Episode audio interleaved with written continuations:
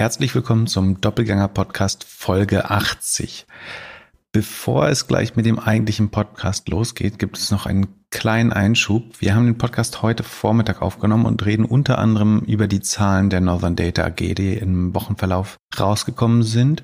Im Nachgang dieser Zahlen berichtet die Wirtschaftswoche, leider nachdem wir den Podcast schon aufgenommen hatten, dass die deutsche Regulierung Aufsichtsbehörde des Finanzmarkts, die BaFin oder die Bundesanstalt für Finanzdienstleistungsaufsicht, im Zusammenhang mit Northern Data Anzeige erstattet hat wegen mutmaßlicher Marktmanipulation bei der Staatsanwaltschaft Frankfurt. Gegen wen, also ob sich das gegen Handelnde oder die Gesellschaft richtet, ob das sozusagen überhaupt erfolgreich ist und wahr ist, sozusagen das ist noch nicht klar und muss auch noch beschieden werden, sicherlich. Trotzdem ist das eine, eine wichtige Info, die wir jetzt noch geben wollten. Im Nachgang dieser News die Aktie zwischen 20 und 30 Prozent im Tagesverlauf verloren wir wissen noch nicht, wo sie heute schließen wird, aber es wird wahrscheinlich mehr als 20 Prozent Verlust sein. Alles andere hört ihr aber gleich im Podcast, wo wir uns auch zu den Zahlen äußern. Wir haben das erste Mal im August 2020 vor einem Jahr in der Folge, Sekunde, ich muss mal gucken, Folge 6 uns über Northern Data kritisch geäußert und im Verlauf dann immer wieder. Wie gesagt, die News heißt jetzt noch nicht, dass da irgendjemand verurteilt wird oder äh, was auch immer.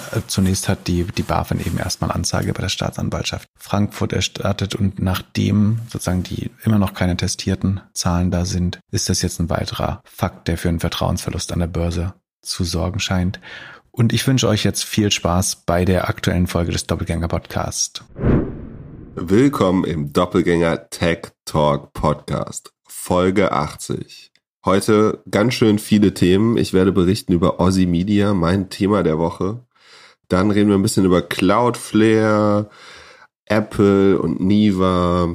Olaplex wurde sich gewünscht, die machen IPO und ein, zwei Hörerfragen. Pip hat sich noch ein bisschen das Supply Chain Thema angeguckt und und vor allen Dingen die, die Zahlen von Northern Data habe ich mir vor allen Dingen angeschaut, die natürlich pünktlich wie ein Uhrwerk nur neun Monate nach dem Geschäftsjahr äh, veröffentlicht wurden.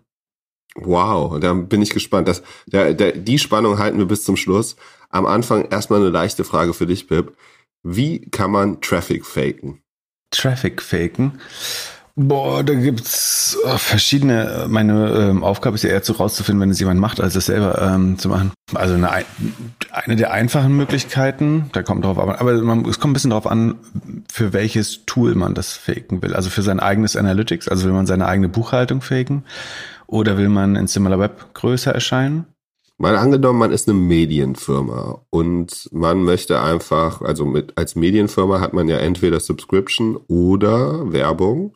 Und Werbung ist ja so umso teurer oder man verdient umso mehr meistens, je mehr Klicks, Views, Listens und so weiter man hat. Also die ganz gängigen Oldschool-Sachen sind zum Beispiel sogenannte Pop-Unders. Das heißt, du nimmst eine Webseite, die sehr viel Traffic hat, zum Beispiel ein Porn-Site oder ein Porn-Forum oder ein anderes ein Fan-Forum oder so, wo aber unheimlich viele schlecht verwertbare, also schlecht monetarisierbare Page Impressions passieren. Und dann bietest du dem Betreiber an, dass er immer, wenn seine Website geöffnet wird, so ein, das ist heute sozusagen so wie Browser heute funktionieren, ist es äh, deutlich schwerer geworden. Aber dann, dann öffnet sich entweder im Hintergrund oder in einem iFrame oder so zusätzlich eine Seite und dadurch entstehen sozusagen, je nachdem, welches Protokoll, an welchem Protokoll man lauscht, entstehen dann Pseudo Besucher. So, damit kann man, was konnte man früher an Alexa, äh, vielleicht auch in Similar, also Alexa.com, die, das hat, sagen ist der Vorgänger von Similar Web, nicht der Vorgänger, aber das, was man früher genutzt hat. Und Similar Web könnte man eventuell damit noch im begrenzten Maße faken. Man könnte versuchen, bestimmte Panels äh, zu infiltrieren, also dass man von so GFK oder äh, IDW oder irgendwelchen Web-Traffic-Auswertern rausfindet, wer dort beteiligt ist im Panel und dann äh, sozusagen die statistische, äh, die, die Stichprobe verfälscht, indem man den Leuten besonders viel Werbung ausspielt oder die, die Webseite. Du kannst Traffic für, für einen Cent irgendwo kaufen in Werbenetzwerken, in, in Apps bestimmt. Du könntest diese grün unterstrichenen Links, ähm, IntelliText oder wie das hieß, äh, das hat Microsoft Bing äh, lange Zeit gemacht, um, Such, um ihren äh, Market Share bei Suchanfragen hochzuhalten, haben sie bei IntelliText für zig Millionen sozusagen irgendwelche Suchwörter in Texten unterstrichen mit so einem gelben, grünen Doppellink. Wenn man drauf geklickt hat, ist eine Bing-Suchanfrage losgegangen. Das war einer der Gründe, warum Bing immer, also warum Google in den USA nicht so groß war. Genau, das sind so die, ja, es gibt tausend andere Möglichkeiten wahrscheinlich, aber das sind so die stupidesten, einfachsten, ähm, um das einfach zu, zu inflaten. Und bei YouTube, meinst du, Google weiß, welche Real Views und gekaufte oder Fake Views sind? Hm, die Frage ist, ich, die Frage ist falsch gestellt. Die Frage ist, will Google das wissen? ähm, also das Incentive, das zu, also das, das ein, eins der großen Probleme beim Ad Fraud ist, dass fast alle Parteien in der Kette bis, ich sag mal, bis auf den Advertiser, aber erkläre auch, warum das gleich nicht stimmt, eigentlich gar kein Interesse haben daran, das rauszufinden. ist so ein bisschen wie im Affiliate-Marketing. Wenn, wenn alle daran mitverdienen, das Ad-Network, also bei Google ist ja so, dass Google ist der Publisher, das Ad-Network, der, der Marketplace, Market Maker, alles im, im Display-Advertising-System und da äh, bleibt überall ein bisschen Geld übrig für Google. Also warum soll ich äh, kein Interesse an irgendwelchen inflated Ad-Views haben, solange die Advertisers nicht merken und trotzdem bezahlen? Und ich habe gesagt, der Advertiser ist der Einzige, der eigentlich nicht betrogen werden will, aber beim Advertiser managt ja auch eine Person diesen Kanal und auch die möchte wachsende Zahlen reporten. Und deswegen hat eventuell sogar die Person Interesse daran zu sagen, dass sie irgendwie noch mehr Impressions oder noch mehr Eyeballs eingekauft hat diesen Monat. es gibt so, so, so Ad Intelligence äh, oder Ad Police Solutions, die irgendwie schauen, dass man in, im richtigen Kontext wirbt, nicht auf irgendwelchen shady Seiten, eventuell auch, dass man irgendwelche Robot Views ausfiltert. Aber das Interesse, das äh, rauszufinden, ist erstaunlich klein in der Industrie. Teilweise. Wie, wie, wie, wo, wo hast du, wo bist du aufgestoßen, dass bei YouTube Ads inflated werden? Ja, bei der Story zu Aussie Media. Das erzählst du uns dann gleich noch bestimmt. Das erzähle ich nach der Werbung. Die heutige Podcast-Folge wird präsentiert von Stackfield. Geht mal bitte auf stackfield.com slash Doppelgänger. Link in den Show Notes und schaut euch an, was Stackfield alles anbietet. Stackfield ist ein Kollaborationstool aus Deutschland. Das bedeutet, heute arbeitet ihr schon mit verschiedener Software zusammen, um remote oder gemeinsam zu arbeiten.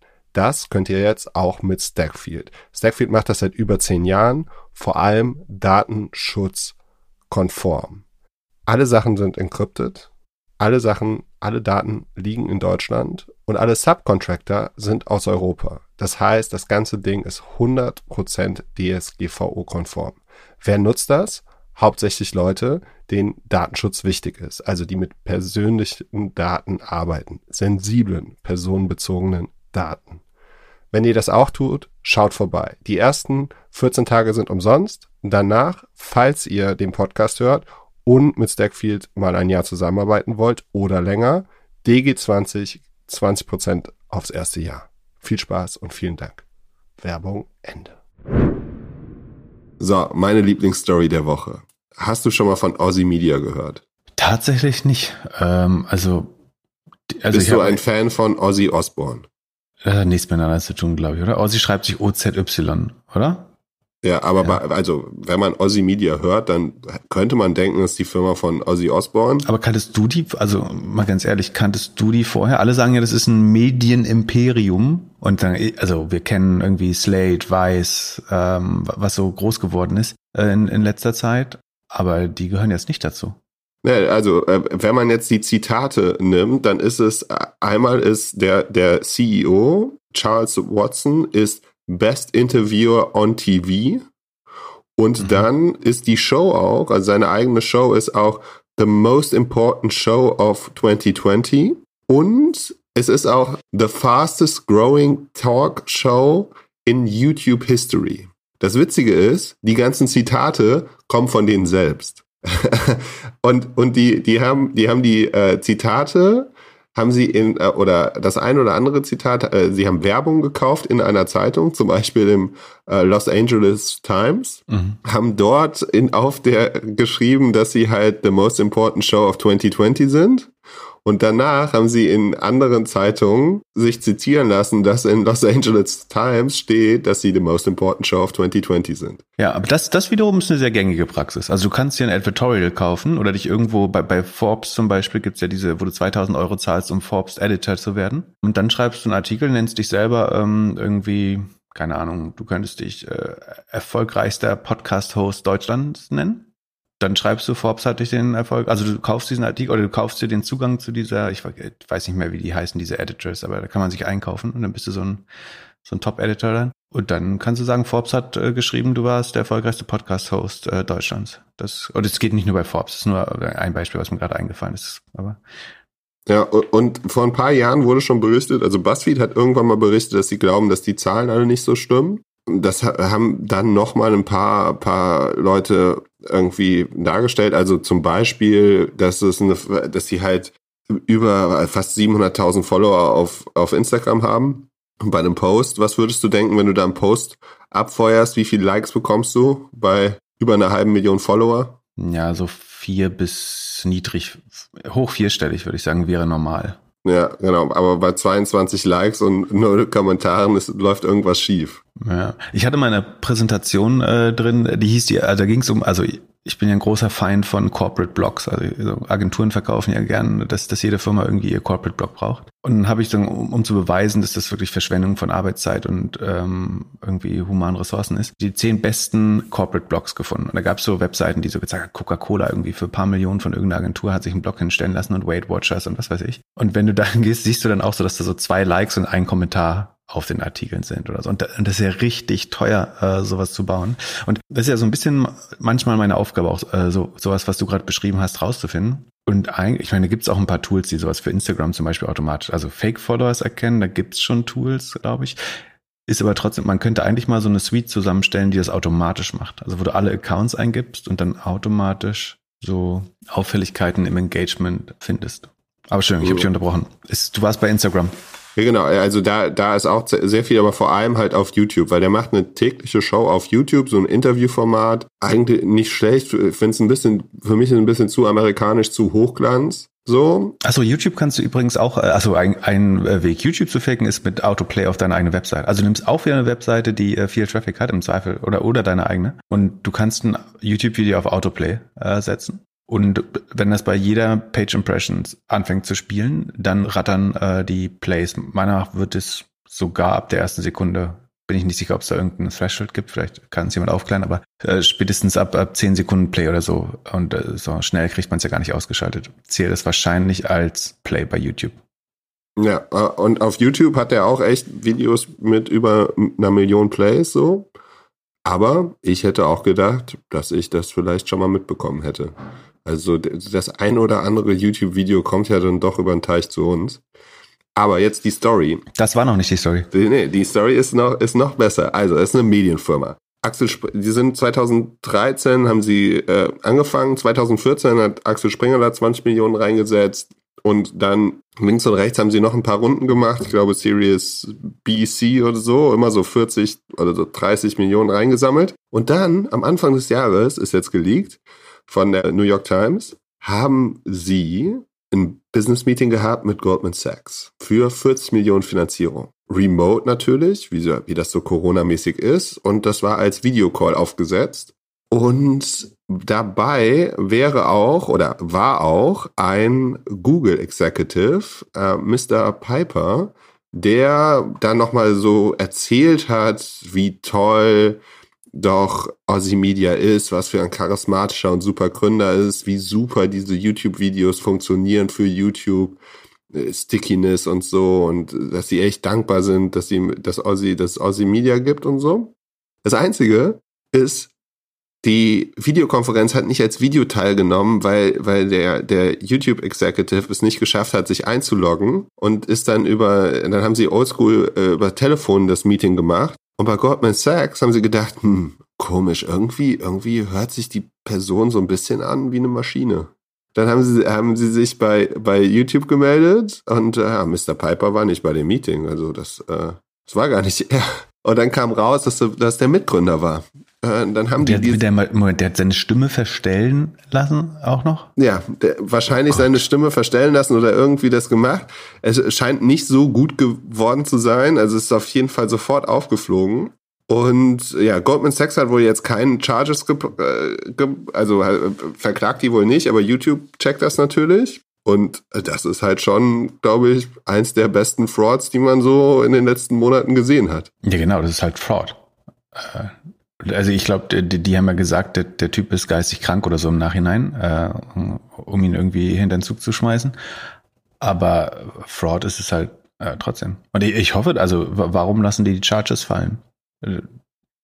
Ja, Goldman Sachs hat sich da irgendwie nicht zu geäußert oder nicht viel gemacht, soweit. Aber das kommt vielleicht noch. Das fördert halt nur wieder dieses Fake it until you make it äh, Narrativ und äh, jetzt nicht wieder Elon Musk die Schuld an allem geben, aber äh, wenn, wenn so Leute, die so durchkommen, nicht auch mal bestraft werden. Ich meine, das, das Traurige ist, das ist jetzt einmal aufgefallen. Was denkst du, wie oft ist das passiert und nicht aufgefallen? Ja, oder was haben die noch alles gemacht? Dass, dass irgendwelche Fake-Testimonials oder Fake-References gegeben worden sind oder so. Was ich halt auch nicht verstehe, ist, also sie sind echt sehr proaktiv mit dieser fastest growing äh, Show in YouTube History rausgegangen. Das hätte. Das kann ja auch gar nicht stimmen. Ja, also A, kann ich mir das auch nicht vorstellen, aber B, hätte ich gedacht, dass YouTube irgendwie ein Department hat, die da auch schnell hinterher sind. Also ich kann mich noch erinnern, also deutsche Automobilkonzerne, die sind sehr, sehr da hinterher, wenn nur irgendeine Agentur sagt, äh, die und die Automobilfirma ist irgendwie Kunde. Also so, sobald du doch das Logo einer Firma nutzt, muss das abgeklärt sein. Ja, komisch, dass äh, das alles nicht verfolgt wird. Ja, und so ein bisschen äh, äh, Echo gibt es schon. Also äh, KTK, die hat vor ein paar Wochen dort angefangen als äh, Journalistin oder Executive, kam vom BBC, die hat sofort auf Twitter gekündigt. Auch der neue Chairman, äh, kennst, den kennst du wahrscheinlich, Mark äh, Larcy, hat resigned. Ja, auch ganz gut. Der meinte so, ja, ich glaube, das ist nicht so ganz mein Job jetzt als Board. Also es wird jetzt eher ein Crisis Management gebraucht als jemand, äh, der so meine Expertise hat. Und äh, ja, mal gucken. Also das Ding wird wahrscheinlich implodieren. Also was äh, Similar, also ich habe mal mit Similar Web draufgeschaut von außen. Das sieht jetzt nicht nach Wachstum aus, zumindestens. Aber wahrscheinlich, also die machen auch Newsletter und YouTube eben. Also Web ist nur ein Kanal, aber zumindestens im Web sieht es nicht so aus, als wäre das gerade eine äh, Ich kann auf Google Trends noch schnell schauen, aber es sollte einem ja schon zu Fragen geben, wenn man noch nie davon gehört hat, oder? Ja, ähm, ja, Wahnsinn. Hast du schon gecheckt, ob, ob, ob Carlos äh, Watson irgendwie ein Foto mit schwarzen Rollladen, äh, Rollladen, Rollkragen hat? Habe ich tatsächlich. Es gibt auf jeden Fall einen Rollkragen. Äh, Sekunde, äh, lustig. Also ich weiß nicht, also Ozzy ist schon deren Brand auch, ne? Ja, OZY. Ja, also totales äh, Flatline bei Google Trends, außer dass sie jetzt gerade eine Peak haben, wahrscheinlich wegen äh, des Skandals. Aber ansonsten. Ja, wahrscheinlich, wahrscheinlich peakt es, wenn Ozzy Osbourne ein neues Lied raus hat und die ganzen Typos da drin sind. Aber ist halt auch ich meine, Sekunde, ich, ich guck mal, wer da äh, investiert hat, aber warum macht denn da keiner Due Diligence? Also sowas, das sind wirklich jetzt noch die Sachen, die man relativ einfach rausfinden kann. Ne? Also in, in die Fallen muss man nicht reintreten, bloß weil, weil der Typ irgendwie charismatisch ist. Ja, die Frau von äh, Steve Jobs hat investiert. iHeartMedia, die müssten das eigentlich besser verstehen. Axel Springer müsste es besser verstehen, aber die waren sehr früh drin. Da könnte man sagen, das war eher alles Vision. Ja, es war vor sieben, äh, will das gar nicht in Schutz nehmen, aber vor, vor sieben Jahren, da war es halt early, genau. Und da gab es noch nicht viel. In, in der Phase wiederum macht Due Diligence nur beschränkt Sinn, jetzt aber umso mehr. CD&R ist der einzige Investor, den ich jetzt hier als professionell bezeichnen würde. Komisch. Aber ja, es ist schon so ein bisschen WeWork-Phänomen, indem man, indem man halt diese super charismatische Gründer hat, krasse Vision, irgendwie Geldgeber von links und rechts, die nicht so ganz in dem Thema drin sind. Und dann so diese PR Stunts, die nicht so ganz wahr sind, ist schon ziemlich verrückt. Aber das ist bestimmt auch nicht das Letzte. Ich glaube, es kommen noch so gute Stories in den kommenden Monaten von irgendwelchen Leuten, die, die, ja. Ja, ich, ich würde behaupten, ähm, also auch komisch, dass Goldman Sachs ist, also denen würde ich zutrauen, dass sie das von alleine rausfinden können, auch sagen, ohne jetzt den Typen äh, da uncovern zu müssen. Äh, ich glaube, für jedes Mal, dass so eine Story auffällt, äh, ist es neunmal passiert, ohne dass jemand es gecheckt hat. äh, Auf jeden Fall. Also die Dunkelziffer ist wahrscheinlich deutlicher. Und, und ja, wir werden einige davon. Hast du Northern Data gesagt? Nein. Ähm, wir machen erstmal weiter. Und, und dann äh, bei uns in der Discord-Community, wer sich anmelden möchte, doppelgänger.io slash Discord, da wurde Cloudflare kurz diskutiert und da hat jemand geschrieben, dass der CEO wohl seine Aktien verkauft hätte. Das kann ja wohl nicht wahr sein. Der ist doch äh, auf dem besten Weg zum nächsten Jeff Bezos, habe ich mir gedacht. Und ich hätte jetzt mal angenommen, dass dem noch irgendwie so 10 oder 5 Prozent der Firma gehören. Das wäre auch meine Annahme. Ich glaube, Finanztrends, also Finanztrends hat berichtet, weiß nicht, was ist das überhaupt? Ich noch nie gelesen, dass Matthew Prince insgesamt Aktien im Wert von 19,8 Millionen Dollar verkauft hat, nämlich 157.155 Aktien. Und geschrieben, nach dieser Transaktion besitzt Prince keine Aktien des Unternehmens mehr. Das mu muss eine Falschmeldung sein. Also nicht, dass er die verkauft hat, ist richtig. Das kann man so gut, sogar sehr gut nachvollziehen. Das packe ich mal in die Show Notes. Und zwar verkauft er genau genommen jeden Monat exakt 157.155 Aktien. Das also ist wahrscheinlich ein, oder fast exakt ein automatisierter Plan. Ich weiß jetzt nicht, ob er jeden Monat 20 Millionen durchbringt, aber auf jeden Fall verkauft er mit hoher Regelmäßigkeit immer genau diese Anzahl an Aktien. So, das ist wahrscheinlich Aktien, die ihm zugeteilt werden äh, als Gehalt oder Option, die er ausübt aus einer Zuteilung und einen kleinen Teil davon liquidiert sozusagen. Das sind wie gesagt 157.000 pro Monat ungefähr. Manchen Monaten macht das auch nicht. Ähm, insgesamt hat er beim IPO aber 40 Millionen Aktien besessen. Also das ist der Kontext, über den wir reden. Und gemessen daran ist dieser Verkauf eben äh, von 40 Millionen, 100 sind es halt nicht mal ein Prozent, äh, die er verkauft, sondern 0,3 Prozent im Monat. Das ist äh, extrem wenig.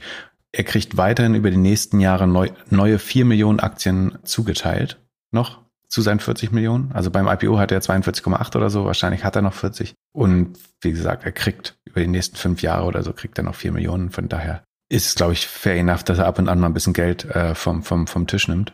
Ähm, was er damit macht, ist seine Sache. Aber dass er jetzt da aussteigt, der, ähm, der wirkt auf mich jetzt auch nicht wie jemand, der nicht genug Conviction seine eigene Company hat. Also er scheint ja sogar, im Gegenteil, er scheint deutlich mehr damit vorzuhaben. Und mich würde es wundern, wenn er jetzt nicht da eigentlich gut, äh, das er verkauft, ein bisschen was verkauft halt. Aber eigentlich äh, ist Cloudflare nach wie vor sehr ambitioniert und ich glaube, wir haben bisher nur sozusagen an der, wie sagt man, am Surface, an der Oberfläche gekratzt, weil Cloudflare hat jetzt, ich habe das ja immer als sozusagen das nächste AWS oder mein, mein Rational, warum ich dort investiere. Also Disclaimer sozusagen, ich bin in Cloudflare investiert, das ist ein relevanter Posten in meinem Depot, das ist in den vorherigen Sendungen bestimmt auch klar geworden. Hast du Cloudflare-Aktien? Ja. Ja, nachdem du mir nicht empfohlen hast, aber immer wieder drüber geredet hast, habe ja. ich gedacht. Und bist du, wie, wie laufen die für dich? Äh, gut. Ja, sind also jetzt unter dem letzten Tech-Crash mit dem, mit dem Zinserhöhung äh, oder den Drohnen oder den Renditeerhöhungen ähm, haben sie natürlich auch ein bisschen gelitten, aber bis dahin waren sie von All-Time-High zu All-Time-High gewandert, äh, sind aber auch extrem hoch bewertet, also Vorsicht. Genau, ähm, aber warum, das nächste AWS und zwar sind jetzt nochmal einen deutlichen Schritt in Richtung gegangen und zwar haben sie ja in der Vergangenheit immer wieder die ähm, AWS-Fees bemängelt. Also das Lustige ist, es gibt einen Ex-AWS-Angestellten, der zu Oracle gegangen ist und sagt, die sind outrageous oder so, auch äh, die, die Fees. Oder äh, nee, er hat es noch anders genannt, wenn das ist ein falsches Zitat. Ich guck sicherheitsmal. Äh, sicherheitsmal Aber könnte man das vergleichen, wenn eine Zigarettenfirma jetzt sagen würde, dass äh, Facebook eine Zigarettenfirma ist? Also Oracle ist doch bestimmt auch nicht die, die Firma, die die nettesten Contracts und so immer hatte. Ja, aber ich glaube, im Vergleich zu Amazon tatsächlich dann äh, doch noch wieder ein äh, bisschen günstiger. Achso, ich sehe gerade, was ich noch getweetet habe diese Woche, bei, äh, wo ich den Tweet suche. Und zwar äh, kurz mal, kurz mal äh, zur Verwirrung in äh, Exkurs. Die Dollar Stores in den USA, also sowas wie dieser 1-Euro-Shop, die müssen jetzt das erste Mal ihre Dollargrenze erhöhen. Also dass sie auch Produkte für 1,25 Dollar oder 1,5 Dollar haben. Und warum? Kannst du dir vorstellen, warum? Inflation. genau.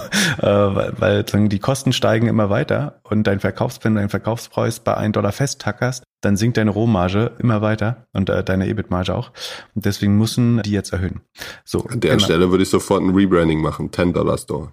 Ja, genau. Äh, eigentlich musst du, und das ist wiederum das Dumme, dass sie auf 1,25 oder 1,5 gehen. Du hast eigentlich sogenannte Menu-Cost. Also, also wenn du eine, ein Menü oder einen sehr fixen Preis hast, also man nimmt Restaurants mal als Beispiel, dann versucht man eigentlich große Schritte zu machen, weil man ja nicht jeden Monat neu anpassen will. Du willst deine, deine Speisekarte nicht jeden Monat neu drucken, äh, es sei denn, du hast eh wechselnde Gerichte. Aber eigentlich würdest du dann eher sagen, wir sind jetzt ein 2-Dollar-Shop und so ist es halt. Dann kommen wir damit vielleicht aber auch zehn Jahre durch. Na, wie auch immer. Okay, Kel, äh, Ariel Kel oder Ariel Kellmann äh, heißt der, der ehemalige AWS-Angestellte, der nennt die AWS-Preise hostile, also kundenfeindlich. Hostile to customers, kundenfeindlich. Ist aber jetzt bei Oracle, von daher sicherlich auch äh, parteiisch. So genau, auf jeden Fall hat Cloudflare jetzt R2 rausgebracht und R2 ist dem Namen nach und vom Produkt her der direkte Konkurrent zu Amazons S, S3, also das File Storage äh, oder Hosting von, von Amazon, was, wie Sie sagen und äh, die Industrie sagt, relativ teuer ist. Oder wir sprechen davon Amazon Text teilweise, die auf alle Geschäftsmodelle, die dort hosten, entfällt. Und das ist schon ein relativ großer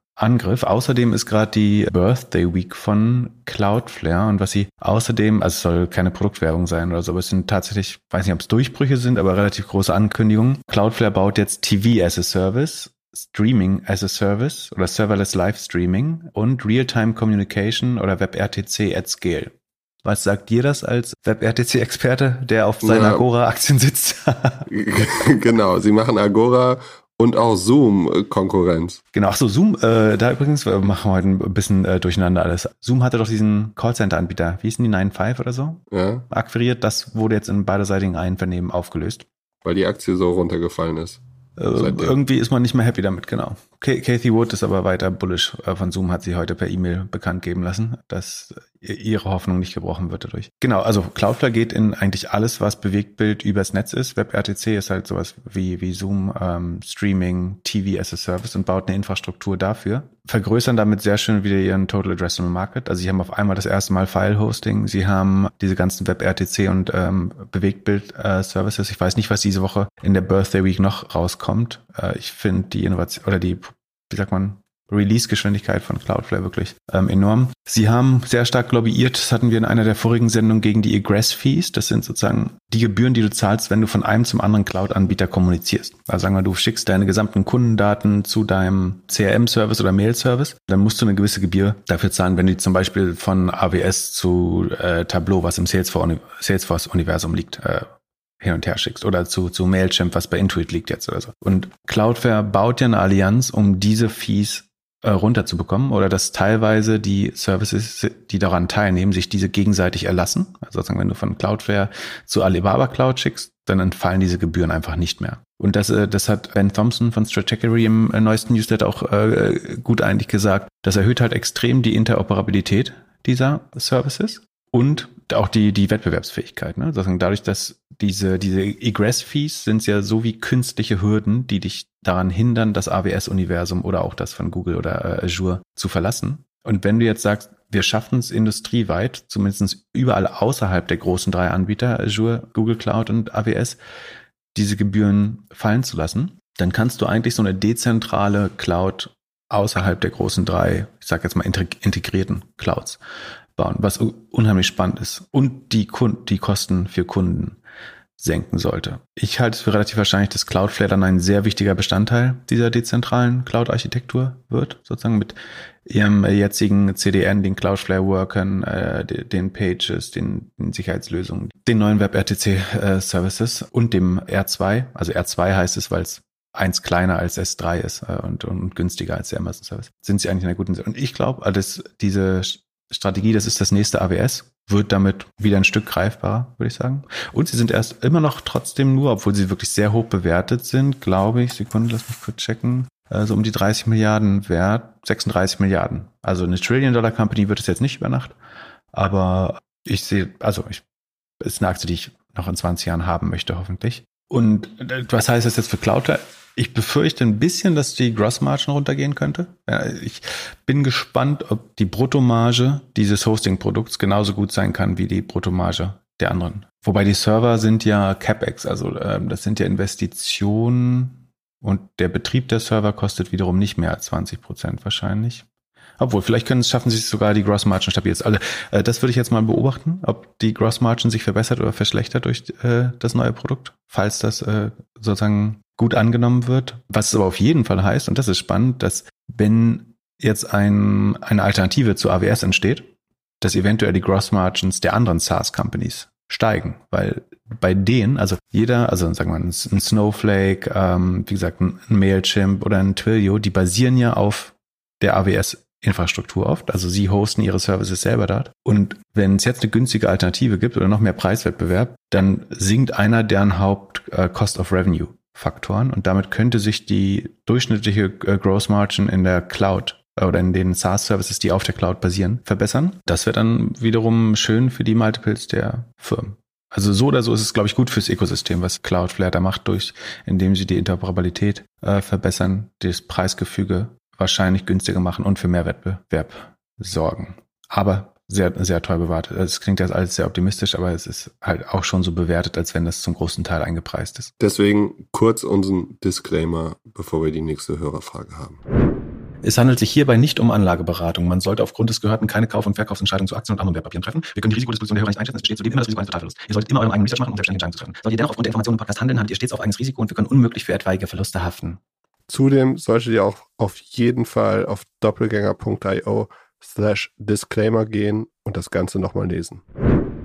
Wir haben ja schon das ein oder andere Mal über Google-Suche und Apple besprochen, wie viel Geld Google jährlich an Apple zahlt, wie viel Privacy für Apple wert ist. Ah, da äh, netter Side-Fact, es hat jemand jetzt gehackt, wie man an die Apple-IDs kommt, wenn man diese Tags von Apple findet. Die AirTags? Also, ja. Da gab es einen Zero-Day-Exploit, ne? Oh Gott, ja. Mhm. mhm. Aber zurück zur Frage. Malte hat gefragt, was wir von einer möglichen Akquisition von Niva durch Apple halten. Also Niva ist die Privacy First Suche von ehemaligen Google-Mitarbeitern. Ich glaube, vor allem einer, der eigentlich bei im Ads-Business von, von Google gearbeitet hat. Leider haben wir es noch nicht getestet, geht aktuell nur in Amerika. Und Pip, du hast ja schon mal das äh, Innovations Dilemma mehrfach eloquent erläutert, schreibt Malte. Äh, glaubst du nicht, dass das eine Übernahme super wäre, vor allem wenn Google irgendwann nicht mehr zahlen würde und langfristig ist ja Privacy für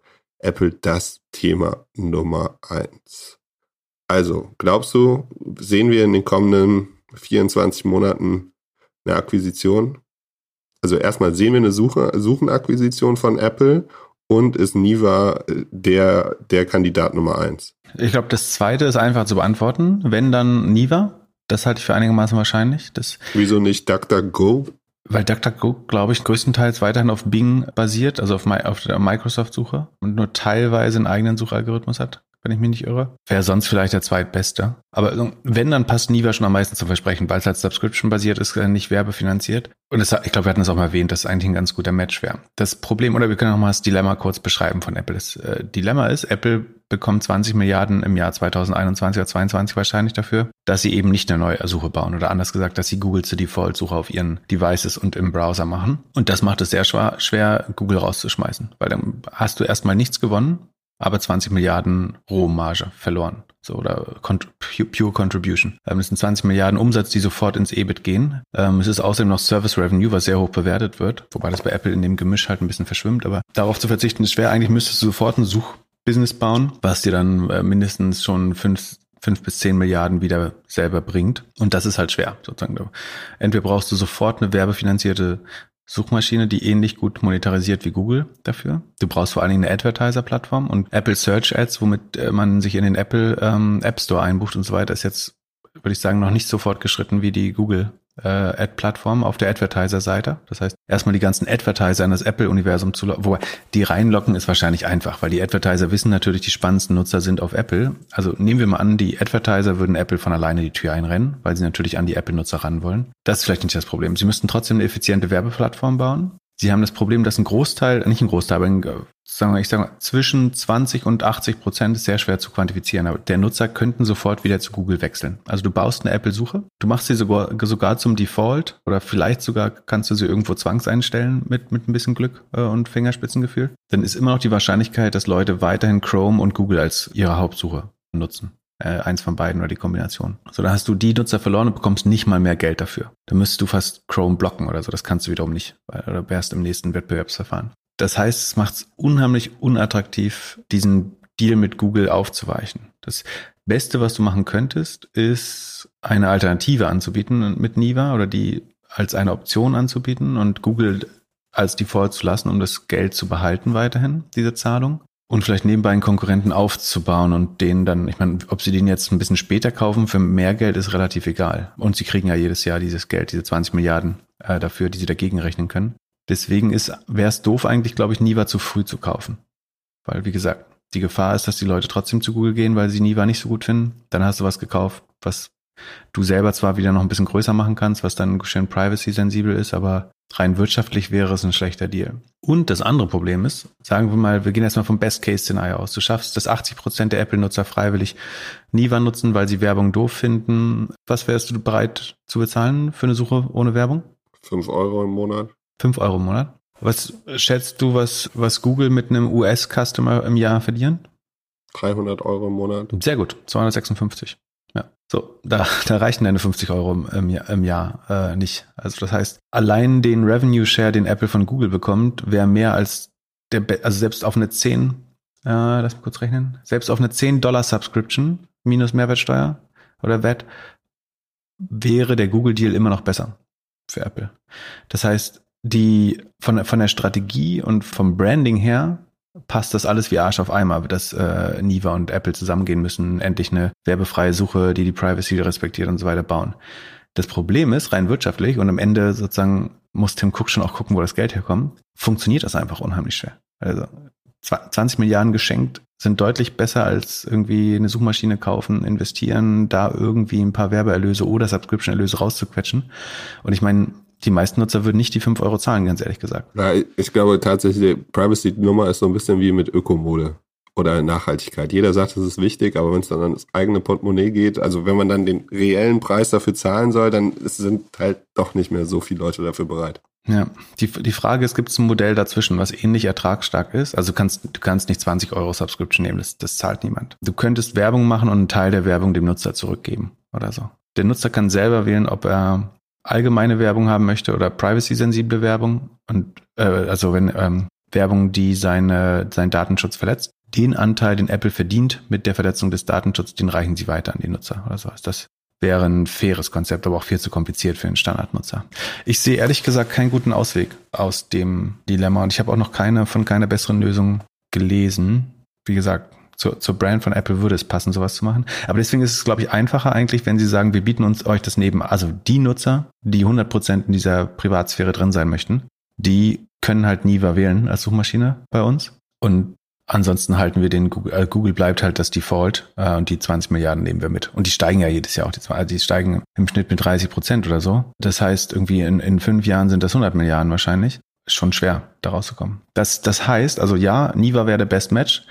Ich würde nicht habe ich in der vorherigen Sendung mal was anderes gesagt, aber ich würde nicht sagen, ich ich glaube ehrlich gesagt nicht, dass sie von Apple übernommen werden in den nächsten zwei Jahren. Ich glaube, dass Apple mehr und mehr die Suche halt auf den eigenen Devices ausbaut und dann es vielleicht schwieriger macht, rauszugehen. Also ähnlich wie du ein wie du, ein Pop-up nochmal bekommst, wenn du von irgendwie einer Affiliate-Seite rauslinkst, dass du jetzt verlässt du diese Seite dass sie das halt auch machen. Letztlich so wie bei Android, wo die Google-Suche das Default ist. Da merkst du ja auch gar nicht, also wenn, wenn ich mein Telefon durchsuche, so dann merke ich ja, also ich, so, der normale Nutzer weiß gar nicht, ob er wo er jetzt gerade sucht. So, der weiß nur, es kommen am Ende Google-Suchergebnisse. Und da, die andere Frage ist wiederum, wird Google nicht irgendwann sagen, wir glauben, dass 80 Prozent der Nutzer sowieso zu uns kommen, wollen wir diesen Deal nicht mehr nachverhandeln?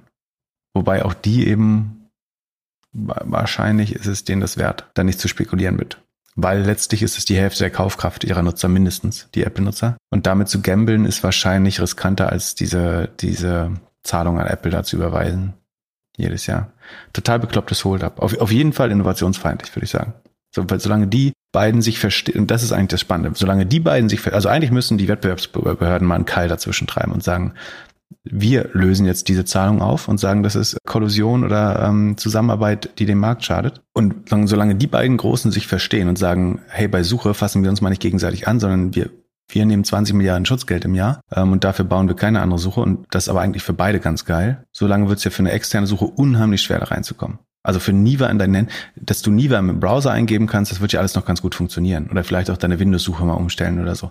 Aber versuch mal Niva als Standardsuche in deinem Handy äh, zu verwenden. Das wird wahrscheinlich deutlich schwieriger werden. Von daher, dann wäre das Szenario, was ich mir für den Wettbewerb und für Konsumenten wünsche, eigentlich, dass die Wettbewerbsbehörden diesen Deal angreifen. Das wäre wahrscheinlich das bessere Outcome.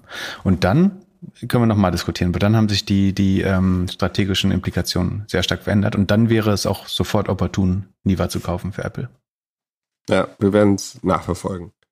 Jetzt ein Thema, was mir vor allem sehr am Herzen liegt. Vielen Dank, Diana, für diese Frage zum Olaplex IPO. Haarshampoo, genau mein Thema. Also Pip, ich bin disqualifiziert für diese Frage, aber hast du dich mit Shampoo die letzten Tage beschäftigt? Aber ist ja so mehrmals die Woche äh, bei der Körperhygiene auf jeden Fall. Aber gibt's nicht so für für deinen Haarstyle auch irgendwelche Pflegeprodukte, die man äh, ja, braucht? Ich, Kannst du da nicht mal die D2C-Marke für für Bold äh, Guys machen? Hm, auf keinen Fall. Ich werde mir, ich werde, ich glaube nicht daran, dass man irgendwie mit Koffein auf der, auf der Platte noch irgendwas retten kann. Er muss ja nichts retten, aber damit sie schön glänzt oder, oder stumpf aussieht oder ich weiß nicht, was, was ist der bevorzugte Zustand? Äh, einfach. Einfach. Aber cremt man die ein? Entschuldigung, ist das, wenn es zu intim ist, aber cremt man die ein? So schlimm ist es bei mir noch nicht. Also, was macht Olaplex? okay, gut. Äh, das war also äh, Olaplex macht äh, so Haarmasken, Haaröle, äh, Shampoos, Conditioner, also Haarpflegeprodukte im weitesten Sinne. Äh, angeblich oder scheinbar mit einer, was heißt scheinbar, nee, wahrscheinlich mit einer revolutionären Formel, die von einem ähm, Chemiker entwickelt wurde, die die äh, Verkettung der Haare wiederherstellen kann. Also sagen die das Moment, Haar ich kann jetzt, krieg jetzt wieder Haare? Es ist Hair Bonding. Nee, du brauchst welche und die werden dann wieder geglättet und äh, zusammengekittet irgendwie.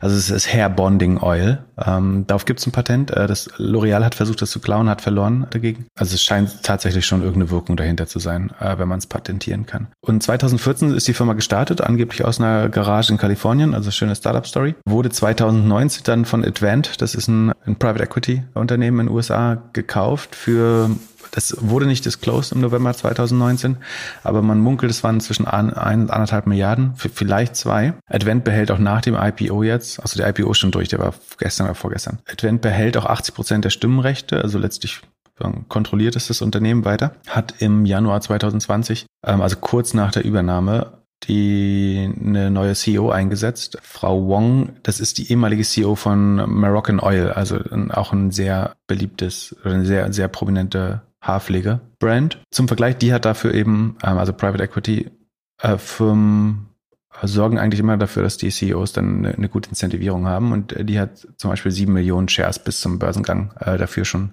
bekommen. Also das sozusagen hat in diesen zwei Jahren auch 200 Millionen äh, für sich verdient äh, auf dem IPO-Kurs jetzt. Ist auch besser als Fritten aus der Tonne poolen. Und die Valuation war ursprünglich, äh, wollte man mit 17 bis 19 Dollar an die Börse gehen. Das hätte 12 Milliarden äh, entsprochen. Das wurde dann auf 21 Dollar pro Aktie erhöht und ist dann für 14 Milliarden an die Börse gegangen. Und trotzdem kam es zu einem kleinen Pop, also ähm, und die Aktie tradet heute bei 24,5 Dollar und ist damit 16 Milliarden wert. So, was denkst du, was eine Haarfla ein Haarpflegeprodukt, was 16 Milliarden wert ist, an Umsatz im Jahr macht? Ähm, ich, ich würde sagen ähm, ähm, ähm, ähm durch 50. Also 50er, 50er Umsatzmultiple? Moment, ich glaube, triffst du es wahrscheinlich sogar. Also die, der, der Halbjahresumsatz des ersten Halbjahres 2021 ist 270 Millionen. Das heißt, sagen wir ganz rund 550 im Jahr. Ähm, das mal 50 an 25 Milliarden. Da sind wir jetzt noch nicht ganz. Aber tatsächlich ist es ein 40er oder so Umsatzmultiple. Das ist schon sportlich für Haar, also für, für, für Haarpflege, wie gesagt. Das ist jetzt keine Software-Company. Na gut, aber die haben eine gute Marge, oder? Ich, Haarpflegeprodukt hat da wahrscheinlich äh, super Marge. Genau, und das ist das Spannende. Was, was ist eine gute äh, Bruttomarge bei, bei Softwareprodukten? Hast du es im Kopf so ungefähr? 20 Prozent? Nee, andersrum. Äh, also 20 Prozent sind die Cost of Revenues und die, die Rohmarge bei Software ist dann meistens so 80, 85 Prozent. Und wie du richtig sagst, Kosmetikprodukte, auch Haarkosmetik haben, hatten auch eine ähnlich hohe Rohmarge. Und die Grossmargin von Olaplex ist tatsächlich 79 Prozent. So, das ist ganz vernünftig. Das ist viel Spanne, um dann äh, Marketing zu machen. Und die, die OPEX-Quote war tatsächlich auch äh, nur 16 Prozent äh, im ersten Halbjahr. Also alle operativen Kosten sind 16 Marketing und General äh, und also die Verwaltungskosten werden alles zusammengerechnet. Und dementsprechend profitabel ist das. Und ich meine, für, für Advent auch ein äh, schöner Deal, ne? Sagen wir, wir haben, sie haben es zwischen ein und anderthalb Milliarden eingekauft, dann haben sie innerhalb von zwei Jahren 10x damit gemacht. Das ist ganz anständig. Und äh, was auch dafür spricht, dass sie ganz zufrieden damit sind, ist, dass sie gerade äh, dabei sind, Shiseido die drei Marken äh, Laura Mercier, Buxom und Bare Minerals abzukaufen. Also sie versuchen, also sie mögen dieses Konzept äh, Beauty in D2C zu verwandeln und ähm, wahrscheinlich so gerne und können natürlich mit dem Case jetzt auch so ein bisschen hausieren gehen. Also es hilft dann natürlich, wenn du woanders eine Firma kaufen möchtest, wenn du die Shareholder überzeugen kannst mit, wir sind der beste Partner, weil schaut mal, was wir mit Olaplex gemacht haben. Ist das vielleicht zufällig der einzige erfolgreiche Direct-to-Consumer-IPO dieses Jahr? Das ist auf jeden, oh, ich weiß nicht, ob es der einzige ist, aber ähm, das ist auf jeden Fall ein sehr guter Case, wie es aussieht, wenn es klappen kann. Und äh, die, die Bestimmungsgründe sind relativ klar. Du hast diese äh, fast 80-prozentige Gross Margin. So. Äh, zum Vergleich, bei Honest Company war das um die 30 oder, oder unter 30 sogar. Das kann gar nicht funktionieren. So, mit 80 Prozent kann das sehr wohl funktionieren, weil das heißt letztlich, du hast 80 Prozent des Umsatzes Platz, um Marketing zu machen. So. In der Wachstumsphase zumindest. Am Ende möchtest du natürlich auch ein bisschen Gewinn machen und die Gemeinkosten noch decken, aber 80 Prozent Rohmarge heißt, du kannst sehr viel in Marketing investieren. Äh, oder wirst eben sehr profitabel, wenn du nicht mal so viel Marketing brauchst. Das ist ein wichtiger äh, Bestandteil. Deswegen eignen sich Kosmetiksachen besonders gut für D2C. A2 Haarpflege ist natürlich was, was du sehr gut immer wieder, also was fast in so ein Subscription-Modell, wenn die Nutzer dort zufrieden sind, wird das quasi zu einer Subscription. Also bis sie keine Haare mehr haben. Bis sie keine Haare mehr haben. Aber ich würde behaupten, es wird hauptsächlich von Frauen eingesetzt und ich will jetzt nicht den Frauenversteher spielen, aber ich glaube, eine Frau, die glücklich mit dem Haarpflegeprodukt ist, benutzt das, äh, also hat einen sehr hohen Customer Lifetime Value, wenn man glaubt, ein Gefühl, also einen positiven Effekt äh, zu vernehmen. So, also du hast sehr hohe Retention oder Repetition. Das ist gut. Der D2C-Anteil ist tatsächlich nur 27 Prozent, so was äh, im Vergleich zu anderen Kosmetikmarken sehr gut ist natürlich. Also das ist aber ja noch, noch keine reine D2C-Marke. Dann so Specialized Retail hat 26 Prozent, also ähnlich groß. Und dann gibt's noch Professional, also sie verkaufen noch über Friseure und äh, Make-up-Artists und so weiter. Und das ist äh, fast die Hälfte des Umsatzes. Ähm, aber der G2C-Anteil steigt äh, langsam, vor allen Dingen natürlich auch durch Corona. Deswegen, also so operativ sieht es gut aus, aber es ist halt auch fucking teuer. Also ähm, ich Sekunde, genau 16 Milliarden ist es wert. Das entspricht ähm, Price Earnings Multiple von 150, Sales Multiple von 35 die Operating Margin ist aber, wie gesagt, 64 Prozent, sagen wir, was beim operativen Geschäft übrig bleibt. Das letzte Quartal war aber besonders gut, ist mit 170 Prozent gegenüber dem Vorjahr gewachsen. Das ist wahrscheinlich ein, zu einem gewissen Teil Corona-Effekt. Aber auf dem Papier sieht es wirklich geil aus. Die Frage ist, können die jetzt dreistellig damit weiter wachsen? Also es ist noch relativ jung, wie gesagt, ungefähr sieben Jahre altes Produkt. Ich würde sagen, die Brand ist noch nicht überall angekommen. Also wir haben noch viel, wahrscheinlich international, viel Markt vor sich, können in weitere Produkte natürlich äh, investieren wenn, wenn sie gute Konzepte einkaufen können oder entwickeln. Ich weiß jetzt nicht, ob ich dafür 37 mal, 35 mal Umsatz zahlen würde, ehrlich gesagt. Es könnte ein bisschen dauern, bis, bis die da reinwachsen. Aber ich glaube, ich würde fast behaupten, ich habe noch kein besseres D2C-Modell von den Zahlen her gesehen. Also nur 16 Prozent, also im Sekunde stimmt das? 280 Millionen Umsatz, 45 Millionen OPEX, ja, 16 Prozent also nur 16 Prozent operative Ausgaben äh, vom Umsatz und nur 20 Prozent Cost of Goods, dann eben kommst du auf diese 63 Prozent Gross Margin, äh, sorry, äh, Operating Margin. Ich glaube, ich habe noch kein besseres ähm, D2C-Modell gesehen, wo die Marketingkosten echt übersichtlich sind, fette, fette, fette Bruttomarge, aber teuer. Aber ich meine, das Lustige ist, bei einer Softwarefirma sagen wir, ist total okay. Und letztlich ist bei einer Softwarefirma hast du die gleiche Bruttomarge, Du hast mehr Marketingausgaben, du hast außerdem noch R&D-Ausgaben in erheblichem Maße. Und also das einzige die Information, die mir fehlt, um jetzt dieses Statement zu Ende zu machen, ist so der Customer Lifetime Value. Also wie lange bleiben die Kunden wirklich dabei oder setzt doch irgendwann Enttäuschung ein. Aber wenn du jetzt sagst, die bleiben da auch im Schnitt fünf Jahre dabei, dann kannst du sagen, eigentlich ist das das bessere Modell im Vergleich zu vielen Software-Companies. Vielleicht nicht zu allen, aber im Vergleich zu, also es gibt Software-Companies, die nicht so gute Zahlen liefern auf jeden Fall, obwohl das Modell vermeintlich einfacher ist. Also Diana, vielleicht kannst du uns helfen. Wie lange nutzt du das Produkt schon und wie lange gedenkst du es noch zu nutzen? Wirst du in 20 Jahren noch damit deine Haare waschen? Das ist doch dann die Frage. Äh, genau. Und ich glaube, was du vor allen Dingen, ja, du kommst irgendwann, nee, okay, ich, äh, nee, wir machen kein Mansplaining. Aber die, was wir, glaube ich, viel sehen werden, ist, dass jetzt sehr aktiv nach mehr solcher Marken gesucht wird äh, im Private Equity und Growth Umfeld und dass man versucht, diese Story jetzt ähm, vielleicht mit einem personalisierten Shampoo oder so, also du kannst ja so sagen, dass dein Haar trocken, spröde, fettig, rot, blond, schwarz, grau gefärbt und dann so ein individuelles. Das ist mein Müsli des, des Shampoos. Genau, ich bin mir sicher, es gibt schon. Äh, ich glaube, ich habe habe ich mir schon was schon mal angeguckt, weiß ich gar nicht. Bestimmt. Kann gut sein, müsste es geben. Ich glaube, kann mir gut vorstellen, dass viele äh, Private Equity Companies in, in dem Umfeld jetzt suchen werden, ob man diese Story nochmal replizieren kann. Weil, weil 10x in zwei Jahren ist schon ganz guter Money on Invested Capital Multiplikator eigentlich. So, und nun Noah, 23 hat noch eine Frage für uns. Die dritte Marke der heutigen Podcast-Folge, die ich vor der Vorbereitung noch nicht kannte. Boohoo, B-O-O-H-O-O. Und zwar Noah fragt, warum Boohoo im Vergleich zu Zalando und About You so ein geringes Umsatz- bzw. Gewinnmultiple hat. Weil Wachstum wäre 40 Prozent höher oder wäre mit 40 Prozent höher so und eigentlich müssten die doch ganz gut bewertet sein. Risikoaufschlag für UK könnte sein, Hast du dir Boohoo angeguckt? Ich bin eben auf die Seite gegangen und habe gedacht, oh, also das ist jetzt nicht mehr meine Zielgruppe. Wie würdest du Boohoo beschreiben äh, als Boomer? Äh, äh, Kick meets äh, Fashion meets äh, Internet. Kick. Ja, doch, ist schon ein bisschen Kick. Ja, so ein bisschen zwischen Kick und Primark im Netz, würde ich sagen, oder? Ja, aber Nachhaltigkeit steht auf jeden Fall auch auf, auf der Startseite. Von daher, die, die, die werden schon gute Sachen verkaufen. Ja, ein 5-Pfund-Dress kann man sicherlich nachhaltig produzieren. Genau, also es ist Fast Fashion im Internet. Die, die Challenge ist logischerweise immer die Warenkörbe trotzdem hoch genug äh, zu bekommen und die Retouren. Ich meine, der Vorteil ist wahrscheinlich, dass man ein 4, 4 Euro äh, wie eine 4 Euro Leggings nicht zurückschickt, vielleicht, wenn sie nicht passt. Aber trotzdem hat Boohoo das sehr gut profitabel bekommen, äh, was lange gedacht wurde, es geht nicht. Also so ein Primark hat es ja noch nicht wirklich sinnvoll geschafft. Also um die Bewertungsunterschiede mal klar. Also Boohoo ist ungefähr 2,7 Milliarden wert. Ähm, das ist in, ähm, in Pfund. Ich nehme mal Zalando als Beispiel, sind 20 Milliarden wert. Richtig ist, Zalando wächst im letzten Quartal mit 34 Prozent, Boohoo mit 38 oder äh, 38,6 oder 39 Prozent. Also wächst etwas schneller. Die Profitmarge ist vergleichbar, würde ich sagen. Ähm, Zalando hat 4%, Boohoo hat 5%, Operating Margin ist bei beiden ungefähr 7%. Also da sind sie vergleichbar. Boohoo wächst ein bisschen schneller, hat aber ein Sales Multiple von 1,5, während Zalando genau bei 2 liegt Sekunde, oder? Ja, nee, doch bei 2.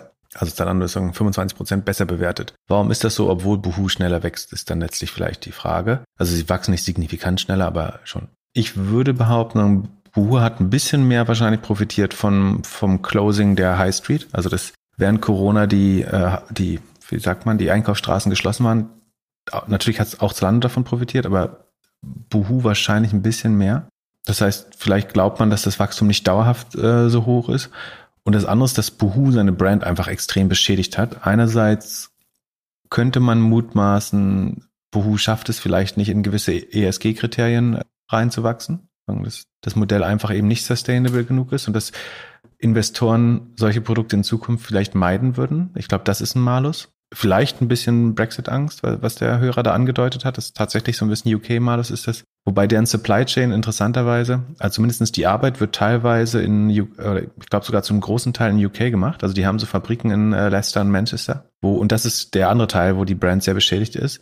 Da gab es Skandale, dass Subcontractor, also Subunternehmer, die diese, diese Mode herstellen, in Anführungsstrichen, für teilweise nur bis zu 3,5 äh, Pfund pro Stunde arbeiten. Was ein, ein Hungerlohn ist. Davon kann man nicht leben natürlich. Und ich meine, die, die Frage ist, wie kann man sonst irgendwie 5 Euro Dresses herstellen? Aber sagen, da gab es einen riesen Skandal. Inzwischen haben sich angeblich von allen diesen Firmen getrennt oder ähm, suchen nach neuen Suppliern für, für die Mode. Aber da haben sich wahrscheinlich ein paar Leute überlegt, ob sie weiter da einkaufen, wenn die in so einen Sweatshops, da im äh, wortwörtlichen Manchester-Kapitalismus, da hergestellt wird, die Ware.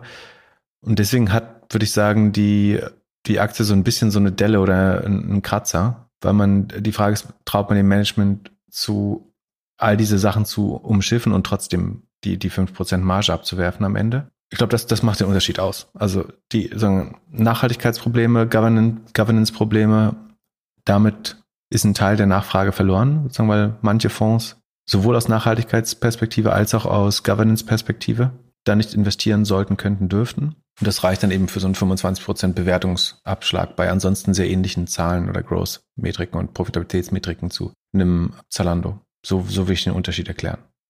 Und als ganz einfaches Beispiel, ich würde diese Aktie nicht besitzen wollen, so weil es irgendwie Schrott-Polyester Quatsch ist, äh, den Leute irgendwie in dunklen Fabriken in Leicester und äh, Manchester zusammennähen äh, zu Hungerlöhnen. Den Leute im Schnitt, was ist die Zahl? Weißt du, wie, wie oft Fast Fashion getragen wird im Schnitt? Viermal, dreimal? Ja, irgendwas so. Viel ja, zu wenig. Genau. Ich glaube, der, der, der Makrotrend dahinter, also der positive Makrotrend ist der Online-Shift, also das, auch das eben von der High Street, von einem Primark oder Kick oder Taco oder was auch immer in, ins Internet wandert. So, das ist der große Rückenwind. Der Gegenwind ist aber schon ein gewisser Konsumverzicht in solchen Bereichen, der sich andeuten könnte über die nächsten Jahre. Mal sehen. Aber das ist, glaube ich, die Erklärung dafür. Äh, ja, und wenn wir schon in England sind, kannst du dir vorstellen, dass auf einmal so ein Schild steht an deiner Tankstelle, ja, sorry, heute, heute kein Sprit? Äh, ja, sch schwer, äh, ehrlich gesagt. Äh, Das, das haben wir selbst in der DDR hinbekommen, glaube ich, dass äh, Sprit fast immer da war, glaube ich. Die leiden so ein bisschen unter den Brexit-Folgen äh, gerade. Und zwar sind nicht, das die, also sind das die Brexit-Folgen, weil jetzt weniger Europäer ins Land gehen und dort arbeiten? Oder was sind die, also was ist jetzt tatsächlich, bei, bei, also bei der die, die Öl-Thematik oder Benzin-Thematik ist doch, dass die Lkw-Fahrer irgendwie, dass es nicht genug Lkw-Fahrer gibt, oder? Also es ist die Verkettung von mindestens zwei oder drei Sachen. Das eine ist schon, dass sie nicht genug ausländische Arbeitskräfte gerade auf die Insel bekommen, die die Lkw, also das äh, Petrol, das äh, Benzin ist knapp an der Tankstelle, nicht weil UK kein Benzin mehr hat, sondern, sondern weil das mit Trucks an die Tankstellen gefahren werden muss. Und diesen Trucks fehlen die Fahrer gerade, weil das überwiegend Leute aus Polen, Bulgarien, Rumänien, was weiß ich, waren in der Vergangenheit, so, so wie auch bei uns äh, zum Teil. Äh, und den Leuten im Rahmen des Brexit, also sagen, dass die galten damit nicht mehr als EU-Inländer und konnten dort nicht mehr arbeiten. Und jetzt überlegt man äh, frecherweise, ob man denen so ein, um, um das zu lösen, ein dreimonatiges äh, Visum gibt, mit dem sie dann drei Monate dort arbeiten können, was natürlich total Quatsch ist, weil kein Lkw-Fahrer seinen, seinen Job in der EU kündigen wird, um äh, drei Monate in, in UK zu arbeiten. Also das ist die eine Sache sozusagen. Die, und die haben sich ein bisschen selber verbaut, einfach, dass sie die EU-Inländer rausgeschmissen haben oder denen keine äh, Arbeitserlaubnis gegeben haben. Das andere ist, dass wir das Problem eigentlich fast globalisiert gerade haben, sozusagen, und das betrifft weit mehr als nur die, also, was man dazu sagen muss, das Problem ist natürlich auch ein bisschen, dass das äh, ganze System Verbrennungsmotor eben da, da, darauf beruht, dass du dein Auto an der Kaufhalle für Autos, die Tankstelle heißt, belädst, äh, statt zu Hause wie die allermeisten Elektroautos. Also dass du da halt hinfahren musst und Benzin abholst, das von einem anderen Auto, großem Auto, was mit Benzin betrieben wird, dorthin hingefahren wird, durch die halbe Welt und mit Tankern und was weiß ich. Das, wenn du überlegst, dass Strom fast überall verfügbar ist, ist das halt nicht insgesamt nicht super effizient, aber gut. Genau, dann haben wir das so ein bisschen globalisiert, das Problem Lieferketten. Da haben jetzt die Logistikverbände einen offenen Brief an die UN-Vollversammlung geschrieben und gewarnt,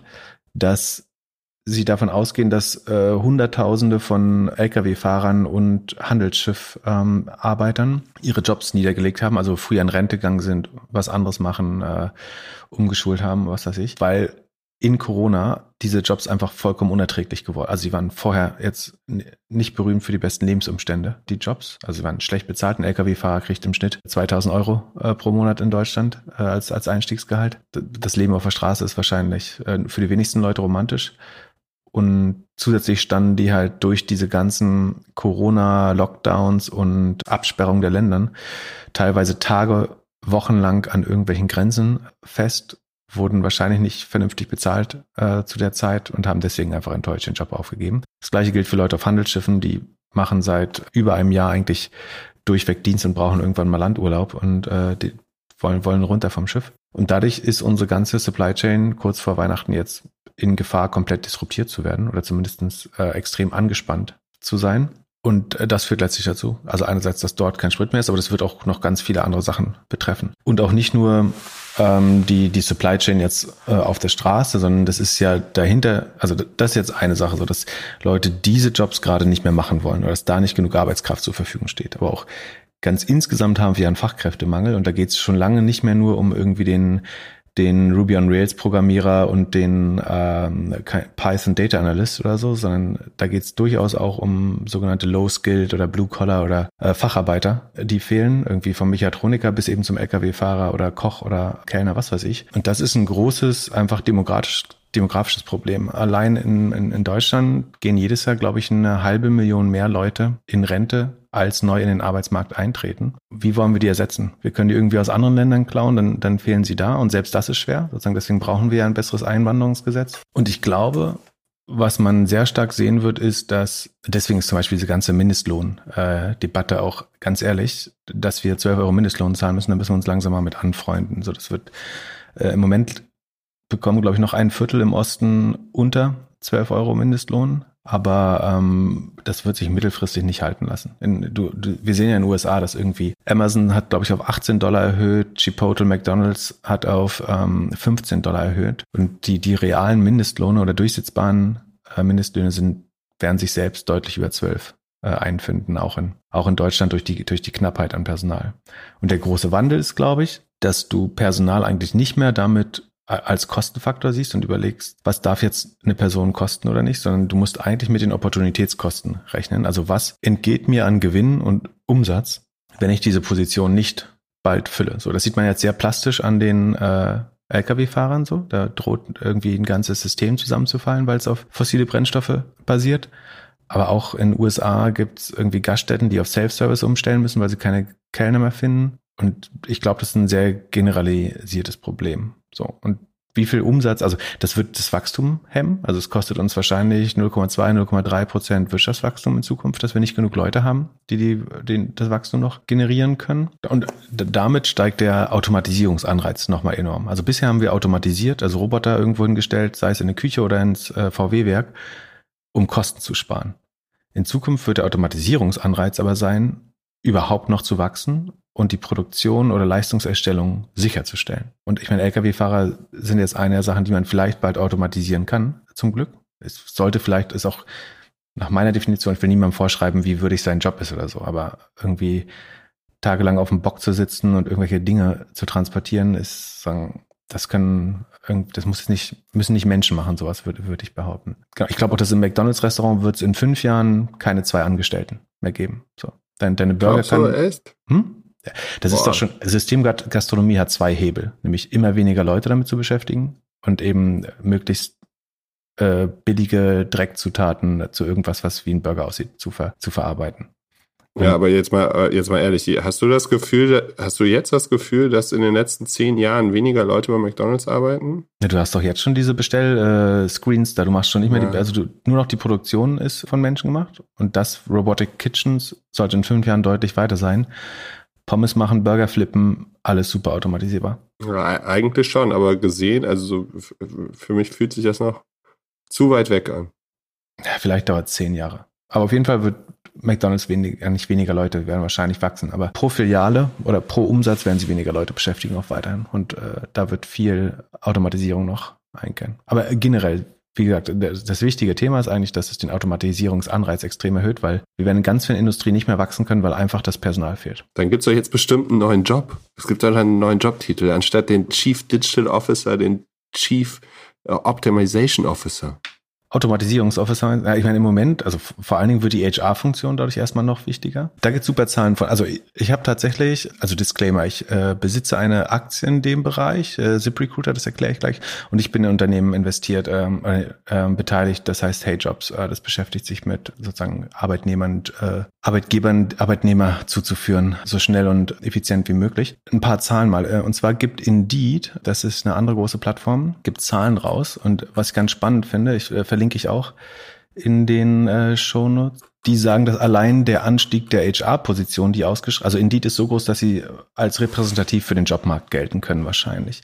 Und zwischen Anfang 2020 und jetzt ist die Anzahl der ausgeschriebenen HR-Positionen um 87 Prozent gestiegen.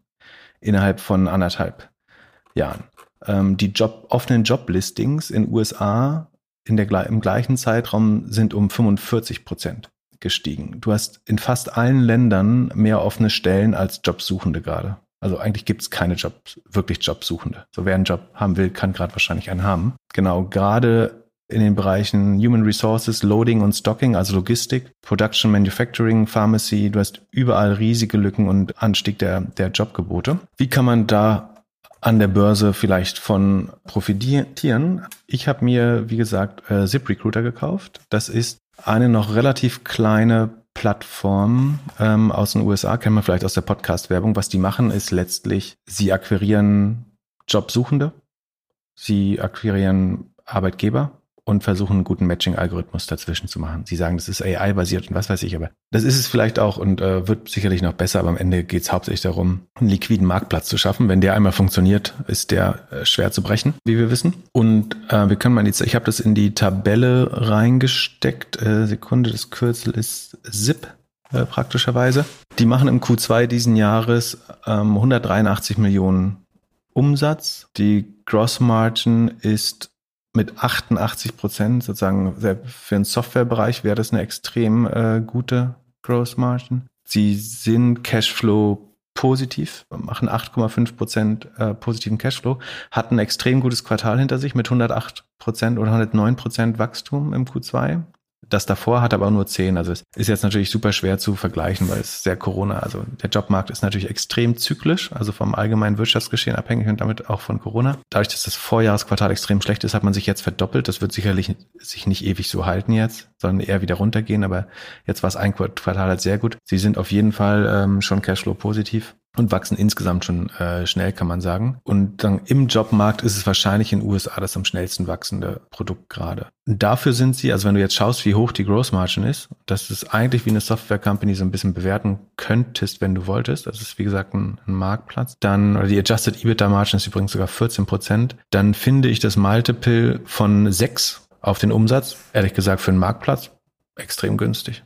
Äh, das, das Price-Earnings-Multiple ist 200, weil die Marge noch relativ klein ist. Wenn dieser Marktplatz sich aber einschwingen sollte, ne? also wenn die noch sich vielleicht ein, zwei Mal verdoppeln, dann sollte sich die Marge sehr, sehr stark verbessern. So. Im Moment sind sie halt noch im, im Wachstum begriffen und hatten natürlich unter Corona ein bisschen zu leiden. Aber ich würde vermuten, dass die langfristig die Marge besser entwickelt und dann wäre ein Sechser Sales Multiple extrem günstig. Deswegen, äh, und weil ich an den langfristigen Trends ja glaube. Ich glaube extrem an Jobknappheit. Wir haben viel zu wenig Jobangebot im Sinne von äh, Arbeitnehmerangebot. Ähm, das wird sich demografisch nur noch weiter verschlimmern.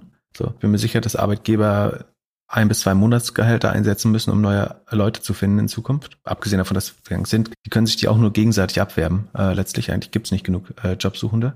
Und davon sollten solche Firmen profitieren, bilde ich mir ein. Deswegen äh, habe ich das mit relativ viel Überzeugung gekauft. Was ist das Risiko? Logischerweise die, die großen Plattformen. Also Google hat sein eigenes Jobsprodukt und versucht äh, im Upper Funnel direkt in der eigenen Suche, weil dort die meisten Jobsuchen noch anfangen, natürlich stark zu wildern. Dazu muss man aber sagen, dass eben das das Problem ist, dass die Leute gar nicht mehr nach Jobs suchen, sondern der Jobmarkt funktioniert heute so, dass du Leute akquirieren musst, die gerade nicht nach einem Job suchen, weil es sucht keiner, äh, weil alle ihren Job haben, sondern welche, die latent unzufrieden sind mit ihrem Job oder bereit wären, sich zu verändern für ein spannendes Angebot. So. Aber Google ist wild in den Markt, äh, hat natürlich den Kundenzugang und ist eine Bedrohung. Facebook hat mit Jobs ein eigenes Produkt gelauncht da würde ich eine Prediction machen, Amazon wird in den nächsten 18 Monaten ein Jobprodukt äh, launchen, einfach weil sie selber so viele Leute einstellen müssen, dass sie ihre Software wahrscheinlich anderen zur Verfügung stellen könnten. Das ist sozusagen, das ist der Gegenwind. Ansonsten makromäßig vom Markt sehe ich eigentlich nur Rückenwind äh, für den Jobbereich. Die andere große Plattform wäre Indeed, äh, kennt man vielleicht auch aus der TV-Werbung oder äh, vom Suchen oder weil man selber Kunde ist. Die gehört wiederum zu der japanischen Recruit Holdings weil die Firma heißt Recruit Holdings. Da gehören sowohl Glassdoor, das ist so das amerikanische Kununu, also wo man Arbeitgeber bewertet, aber wo auch ein Jobanzeigenprodukt drin ist, und Indeed, sozusagen eins der größten Jobboards der Welt. Mit dazu, auch das ist in den äh, in dem Doppelgänger.io slash Sheet Übersichts Excel drin. Unter dem Reiter oder Tab RCRRF, das ist das Bloomberg-Kürzel von Recruit Holdings, ist ein relativ ausführliches Sheet und sagen, in, die geben ihren Umsatz nach Segmenten aus. Und ich habe mal gekennzeichnet, welches Segment, nämlich das Segment HR Technology. Also Recruit ist eine Holding. Da gehört so eine Autosuchmaschine Sumo äh, in, in Japan dazu und eine Immobiliensuchmaschine und verschiedene vertikale Suchen und Marktplätze. Aber der meiner Meinung nach der Anteil mit dem größten Wert Inhalt von Recruit ist Indeed und Glassdoor. Und man könnte jetzt bei Recruit darauf spekulieren, dass das zum Beispiel mal ausgesponnen wird. Ich würde behaupten, ich glaube, Recruit ist ungefähr 100 Milliarden Dollar wert. Und ich würde behaupten, Indeed und Glassdoor da rauszuspinnen könnte mittelfristig allein 100 Milliarden äh, machen. Die machen nämlich zusammen 5 Milliarden Umsatz. Genau, also das Segment HR Technology habe ich mal hervorgehoben. Da sieht man, dass auch das relativ gut wächst. Allerdings, das ist im Sekunde, das ist im ersten Quartal. Die haben abweichendes Geschäftsjahr, deswegen ist das letzte Quartal jetzt das erste Quartal bei denen. Ist das Segment um 150 Prozent gewachsen, also sehr dynamisch äh, auch. Dazu muss man sagen, das Vorjahresquartal hatte negatives Wachstum, es ist um 27 Prozent geschrumpft. Deswegen sind sie jetzt halt deutlich schneller äh, wieder gewachsen. Über zwei Jahre gesehen, also um diese Sondereffekte mal so ein bisschen zu nivellieren, war das durchschnittliche Wachstum oder die CAGR über zwei Jahre, die Growth Rate war 34,4 Prozent, was man sieht, aber die Plattformen Indeed sind auch viel größer. Die können halt nicht so schnell wachsen wie ein ZipRecruiter. Äh, gerade wahrscheinlich. So, aber auch die wachsen in, über die letzten Jahre sehr verlässlich, ähm, sehr anständig. Ich mag Recruit nicht so gerne. Ähm, also die Zahlen hier sind alle in äh, Billion, also in Milliarden Yen. 111 Yen sind ungefähr ein Dollar wert. Also man muss es durch 111 nehmen, dann hat man den Milliarden Dollar wert. Weil es eben in so einem Holding-Konstrukt ist und ich den Rest des Recruits-Geschäfts nicht besonders schätze, das sieht man hier auch, dass der langsamer wächst. Deswegen glaube ich, Recruit sollte Glassdoor und Indeed rausspinnen und vielleicht die HR Technology Group draus machen oder wie auch immer. Und weil das so ein Holding ist, mag ich nicht. So, die Fantasie wäre, dass sie es rausspinnen, dann könnte man äh, sozusagen den Shareholder Value da sehr gut äh, erhöhen. Das würde wahrscheinlich irgendwie 40% Value unlocken, wenn man das machen würde, oder 30, 40%. Aber ich habe mich für ZipRecruiter entschieden, weil sozusagen dass das das reine Technologieprodukt ist, was noch jünger ist, was äh, schneller wächst, was noch inter internationalisieren kann, äh, was noch zukaufen kann und was, glaube ich, eine gute Chance ist auf den Trend zu spekulieren. Ansonsten, die, hast du Fragen bis hierhin? Ja, äh, die einzige Frage, die ich hatte, war die, die Google-Frage, aber die hast du ja gut beantwortet. Ich hätte jetzt gesagt, Suche, Jobsuche und so, das ist eher alles ja. bei Google Jobs und damit hat sich die Sache. Aber der Punkt, dass keiner mehr einen Job sucht, ist natürlich. Also keiner, ich, ich, das ist alles sehr äh, übersteigert natürlich. Ne? Also ke mit keiner meine ich, es ist jetzt nicht so, dass Leute auf dem Arbeitsamt rumstehen gerade, sondern sagen, wir haben praktische Vollbeschäftigung gerade. Und deswegen, äh, wenn du mit Leuten, ich äh, rede manchmal mit Gründern, die dann sagen, sie, sie machen Jobanzeigen raus oder so.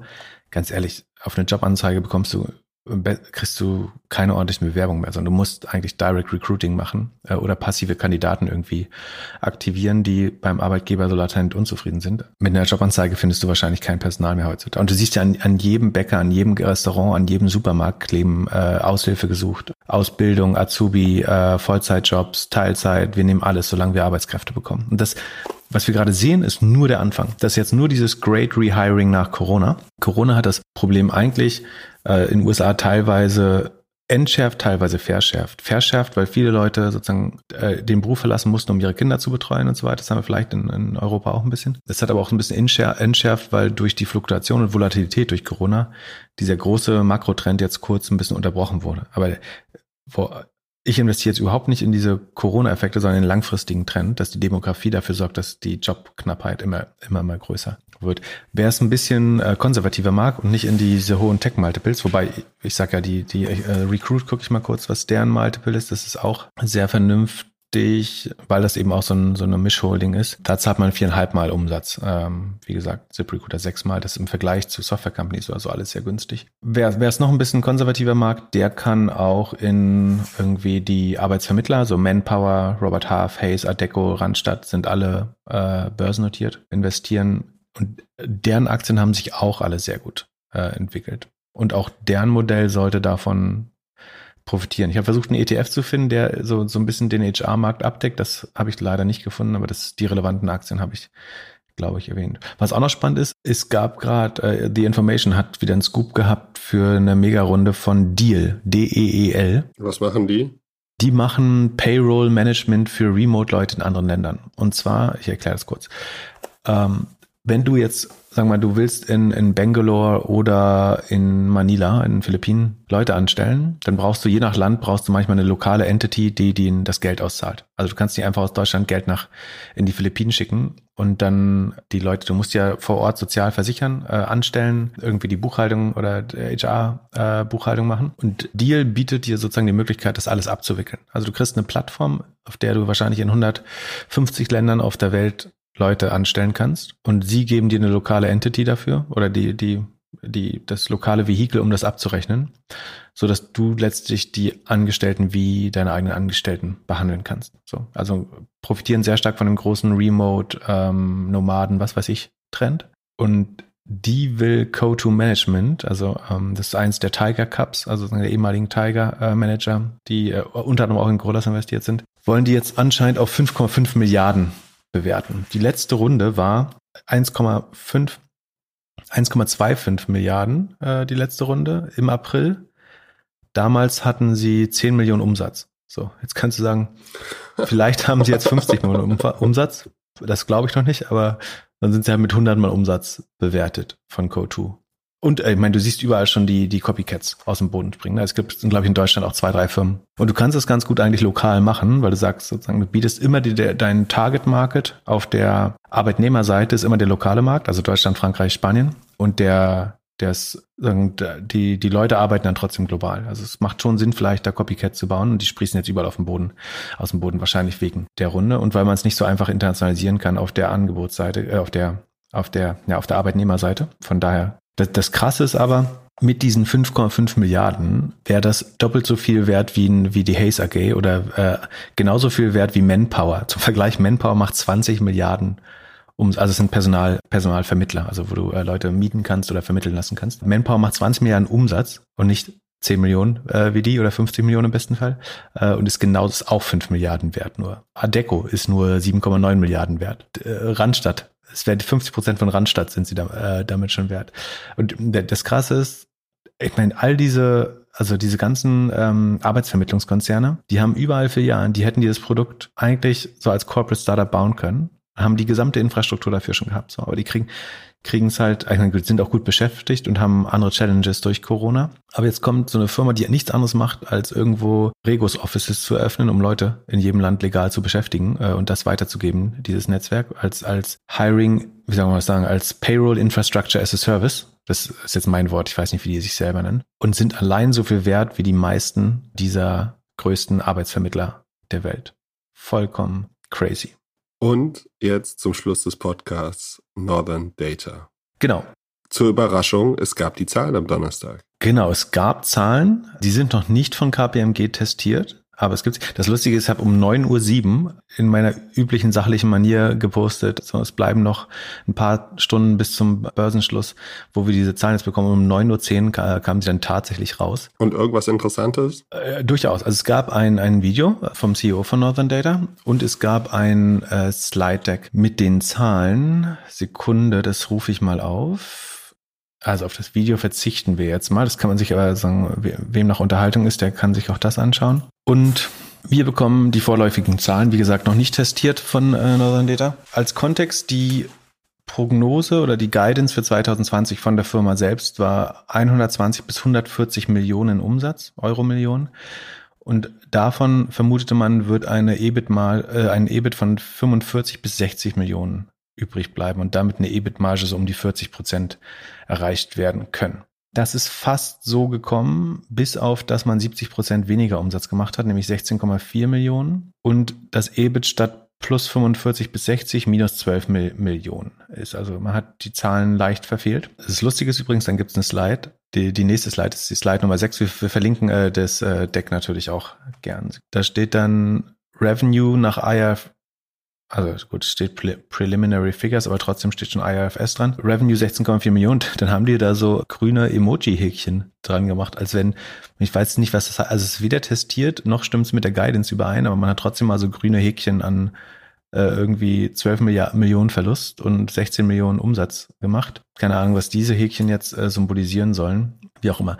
Warum die Zahlen, es ist so ein, so ein Remark, ein Vermerk äh, an den Zahlen. Und da steht Customer, also sie haben akquiriert die äh, Decentric Europe BV und die Bitfield, was wir letzte äh, Sendung gesagt haben dieses Jahr. Und sie sagen, es gab Customer Contracts with Bitfield and Decentric signed in Q4 2020. Also letzt, in diesem Jahr haben sie Verträge unter, in dem Jahr, das sie jetzt berichten, neun Monate später haben sie Verträge mit diesen Firmen unterzeichnet. Die Akquisition der beiden Kunden geschie, geschah in Q3, also sie haben beide Firmen in diesem Quartal jetzt, äh, in dem wir uns jetzt befinden, nee, jetzt nicht mehr, das, äh, wir sind am 1.10., also im vorigen Quartal, haben sie die Akquisition gemacht. Und ich weiß nicht, ob deswegen, aber der nächste Satz ist, neither revenue nor EBITDA out of these contracts are realized in 2020 or 2021. Also es werden von diesen Kunden keine Umsätze oder EBITDA Contribution realisiert. Das könnte jetzt heißen, sie haben keine Umsätze gemacht oder weil sie die Firmen kaufen, glauben sie, dass sind, sie müssen das schon konsolidieren. Warum sie es jetzt rückwirkend konsolidieren in den sowieso nicht testierten Zahlen, weiß nicht, aber dass diese Umsätze von diesen Kunden, die es vermeintlich geben könnte, in diesen Zahlen nicht drin sind. Ja, muss ich nicht falsch. Also es gibt noch einen guten Artikel von, von Georg Buschmann, der die, die Firma für die Wirtschaftswoche immer sehr gut covert. Der, der beschreibt das Gleiche mit diesen nicht verbuchten Umsätzen und hat es auch geschafft, eine Stellungnahme von Christian Angermeier dazu zu bekommen, der einer der Investoren ist, sowohl Northern Data als auch viele der Firmen, die mit Northern Data Geschäfte machen, äh, mittelbar. Und zwar Angermeier sei weiter Zitat, zufrieden und langfristig, zufriedener und langfristig ausgerichteter Aktionär, teilte er der Wirtschaftswoche mit. In Anführungsstrichen, ich überlege mich perspektivisch sogar noch stärker zu engagieren. In einer am Donnerstag vorgelegten Unternehmenspräsentation haben es Unternehmen schließlich gezeigt, jetzt wieder Zitat, welches Ertragspotenzial die Firma hat. Also davon könnt ihr euch selber überzeugen in der ähm, Präsentation, wie viel Ertragspotenzial ihr da seht. Tatsächlich hat die Aktie, die ist, also dieses gestern hat sie zwischenzeitlich mal acht Prozent verloren ist dann wieder auf 78. Vom Tiefpunkt bei 68 ist sie wieder auf 78 hochgegangen. Also es gibt, entweder gibt es wirklich große Kleinaktionärsfans von Northern Data, die immer wieder buy the dip machen und das als großes, große Möglichkeit zum Nachkaufen äh, zu sehen. Also man kann ja auch mal ausrechnen, ne? Northern Data ist jetzt irgendwie, was sind die wert? Google sagt 1,26 Milliarden Dollar wert. Ne, 1,4 Milliarden, also 1,26 Millionen äh, Billionen, äh, Milliarden, 1,26 Milliarden Euro wert. Bei den Umsätzen von 16 Millionen ist das halt ungefähr 80 mal, ganz grob 80 mal Umsatz. So. EBITDA gibt's nicht, deswegen können wir kein EBITDA-Multiple ausrechnen, beziehungsweise wäre das stark negativ. Aber ob das jetzt 80 mal Umsatz wert ist, die Firma, das muss man äh, dann selber mal überlegen. Ich würde es vorsichtig bezweifeln. Wie kam jetzt drauf? Dass äh, hier Christian Angermeier weiter Ach so, genau. bullish ist. Ja, und also was ich wirklich nicht verstehe ist, also die Firma hat nach neun Monaten ist gerade so hinbekommen, untestierte Zahlen sagen und unter ein bisschen Druck aus dem Markt äh, dahin zu bekommen, ohne dass KPMG diese schon abgesegnet hätte, was sagen von von der Governance her jetzt nicht für die Qualität der Firma oder des Managements spricht nach nach meiner Erfahrung. Dann sind diese Zahlen wirklich einigermaßen enttäuschend, würde ich sagen, zumindest gemessen an den eigenen, an den eigenen, an der eigenen Guidance und den Schätzungen von Haug und Aufhäuser, die darauf beruhen, die in der Regel noch optimistischer als das Management. Und warum man sozusagen diese Bewertung von 1,4 Milliarden Dollar jetzt aufrecht erhält und wie die Aktie jetzt wieder auf 78 hochgeprügelt werden kann, erschließt sich mir nicht. Es sei denn, dass das Spekulation, dass Herr Angermeier das so meint, dass er überlegt, sich sogar noch mehr zu engagieren, dass man selber, also das kann man vielleicht auch nochmal sagen, das Volumen, auf dem diese Kurse jetzt zustande kommen sind, ich glaube, also heute wurden 20.000 Stück gehandelt. Das sind halt 1,4 Millionen äh, oder 1,5 Millionen Umsatz nur, äh, auf den jetzt dieser Kurs gerade besteht. Das kann man natürlich sagen, mit, mit wenig Geld stützen. Das ist eine Spekulation, wie gesagt, aber gestern wurden wie viel? Ich glaube, gestern wurden so 5, 6 Millionen Teile gehandelt. Sekunde, das kann ich nachgucken. Genau, gestern wurden Entschuldigung, äh, 6.500 Stück gehandelt. Das wiederum wären dann irgendwie 5 Millionen Volumen. Also du, du, du, glaub, du vermutest, man könnte annehmen, dass man selbst die Aktien immer wieder kauft, um den Preis oben zu halten ist die Frage, wer jetzt man selbst ist. So, äh, es könnten Investoren sein, es könnten andere Leute mit irgendeinem strategischen Interesse sein. Könnte die Firma nicht auch einfach die Aktien zurückkaufen? Ah, nee, das müssten sie anmelden, oder? Das muss man sich genehmigen lassen, normalerweise Aktienrückkäufe. Also ich meine, die, die Leute, die aus Börsenbriefen, also wurde ja in Euro am Sonntag und irgendwelchen Börsenbriefen lange Zeit empfohlen. Von den Leuten müssten jetzt ein, einige langsam, also ich würde vermuten, also ich bin sehr gespannt, was Haug und Aufhäuser jetzt macht, die äh, Fusunbank, wie die sich dazu äußern, ob die ihre ähm, sehr, also die sehen, haben die für, für 2021 sehen die, die bei einer halben Milliarde Umsatz, äh, haben sie gesagt in ihrer letzten Analyse. Äh, ich weiß nicht, ob eine neue kommt, aber da wäre ich gespannt. Äh, die Börsenbriefe bin ich mir relativ sicher, dass die alle runterspringen werden äh, von der Aktie oder eventuell zum Verkauf raten. Von daher frage ich mich schon, da müsste es eigentlich Verkaufsdruck geben und der wird aber immer wieder aufgefangen. Und frage mich schon, wer die Aktie immer wieder kauft. Aber wir werden es rausfinden. Also jetzt müsste ja demnächst vielleicht kriegen wir zu Weihnachten dann die testierten äh, Zahlen. Ich weiß gar nicht in dem Segment, wie lange man Zeit hat, wahrscheinlich äh, im schlimmsten Fall das ganze Jahr oder so. Und dann kriegen wir, wie gesagt, die Zahlen vom letzten Jahr, die vom diesen. Da müssen wir weiter auf die, auf die Guidance äh, der Geschäftsführung vertrauen. In diesem Sinne, habt ein schönes Wochenende und bis Mittwoch. Bis Mittwoch. Ciao, ciao.